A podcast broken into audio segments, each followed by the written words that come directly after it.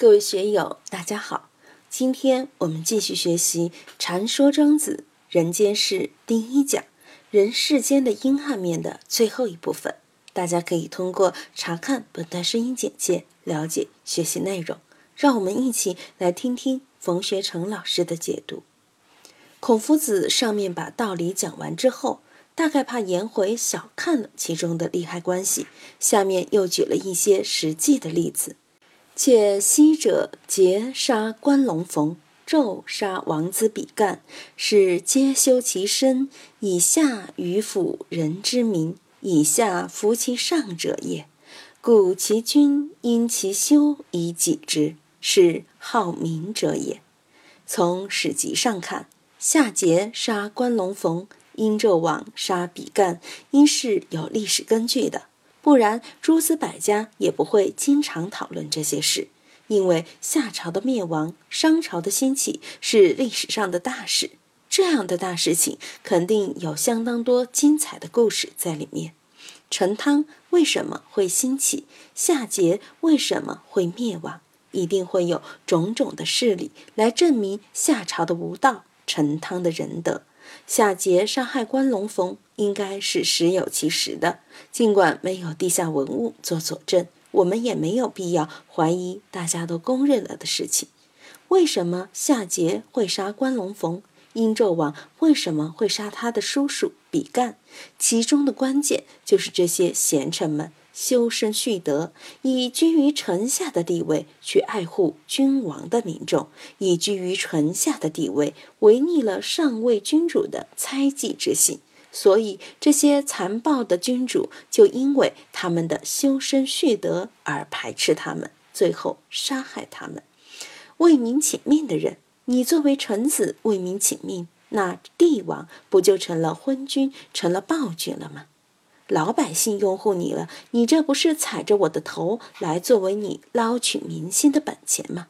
如果再加上身边小人的挑唆，君王就更是受不住了。我们在社会生活中，哪怕是在机关单位之中，都有这些现象。学了这个人间事呢，就会给我们一些相应的启发。我们在单位、在机关中应该如何处？对上应该如何对？对下？又应该如何对？对左邻右舍又应该如何处？人际关系中有种种的忌讳，你要去向善，对别人就是报恶，对别人就会不好。怎样使环境阴阳和合，像古人一样垂衣裳而天下治，在不露声色、不暴露自己意图的情况下，能够暗暗的把一些情况调控住，这需要相当高的技巧与手段。不然，你去有所为，反而会动则生就，搞成很麻烦的事情。桀纣要杀关龙逢、比干，关龙逢和比干，他们都是因为修身、明爱老百姓，不得已而越位犯上。于是乎，君上不容，君上见你有这种美德，就会把你看成眼中钉、肉中刺，就非把你除去不可。以下服其上者也，故其君因其修以己之，是好民者也。为什么事情会是这样的呢？君臣都好民吗？你做臣子的有了好名声，一国之君就落了个不好的名声。你做臣子的把老百姓都收服了，老百姓都拥护你，只有你对，都觉得我是个暴君，那么我就要把你收拾住。古往今来的这些事情，这些是是非非，的确是非常麻烦的。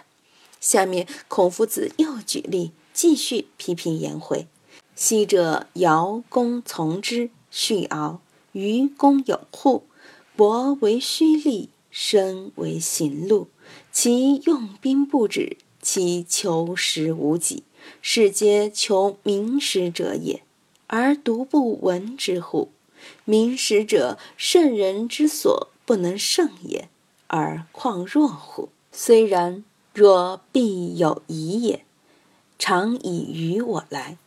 这里呢，孔夫子又进一步说这个道理。其实暴君诛杀贤臣是这个道理，大国灭亡小国也是同样的道理，都是追求名实嘛。过去尧帝攻打从之、续敖。后来的大禹又攻打有扈这样的国家，使这些国家成为了废墟，国君也被杀掉了。我们看尧帝、大禹，都是中国古代帝王中的圣君啊。老子说过嘛，“大军之后必有凶年。”即使是尧舜禹汤这样的圣王，只要用兵不止，追求田赋而不停止，就会给老百姓带来灾祸。这些都是求名求利的结果。更何况，每一个手头拿着枪杆子、掌握了政权的人，都会给自己涂脂打粉啊！我永远是奉天承运、替天行道的，你永远是背时倒霉、是逆天而行的。总之，是要把你从现实的到道义的合法性全部都打压下去。所以，在这里，庄子借孔夫子之口说出了一个千古名言。明实者，圣人之所不能胜也。这句如何理解呢？胜难以抗拒，难以战胜。我们看历史上那些当皇帝的人，都想自己成为尧舜之君；而当臣子的人呢，都想成为诸葛亮，都想成为魏征，都想成为包公，都想成为海瑞，都想留名千古，流芳百世。所以，这个名实啊，是圣人都难以抗拒的诱惑，难以闯过的关口，而况若乎？又何况你小小的一个颜渊呢？你自以为学了一肚皮的仁义道德，也想用这个去求名吗？去求利吗？哼，面子上还说是为老百姓请命。孔夫子在前面铺张的说了一大串，实际上已经把颜渊给劈死了。圣人都难以抗拒明实这样的诱惑，你到魏国去又能怎样呢？不过颜回毕竟是自己的学生，总还要给他留出一条转身之路，让他能在这件事情上有所领悟、有所提高才行。虽然若必有一夜，常以与我来。不管咋个说，你既然敢去。可能你自以为还是有本钱、有能力的，那么你把你的本钱、你的能力、你的治国方略给我说来听一下吧。那么颜回的治国方略是什么呢？行不行得通？又得到了孔夫子怎样的评价呢？我们下一讲再来说吧。禅说庄子人间世第一讲人世间的阴暗面到这里就结束了。欢迎大家在评论中分享所思所得。我是万万，我在成都龙江书院为您读书。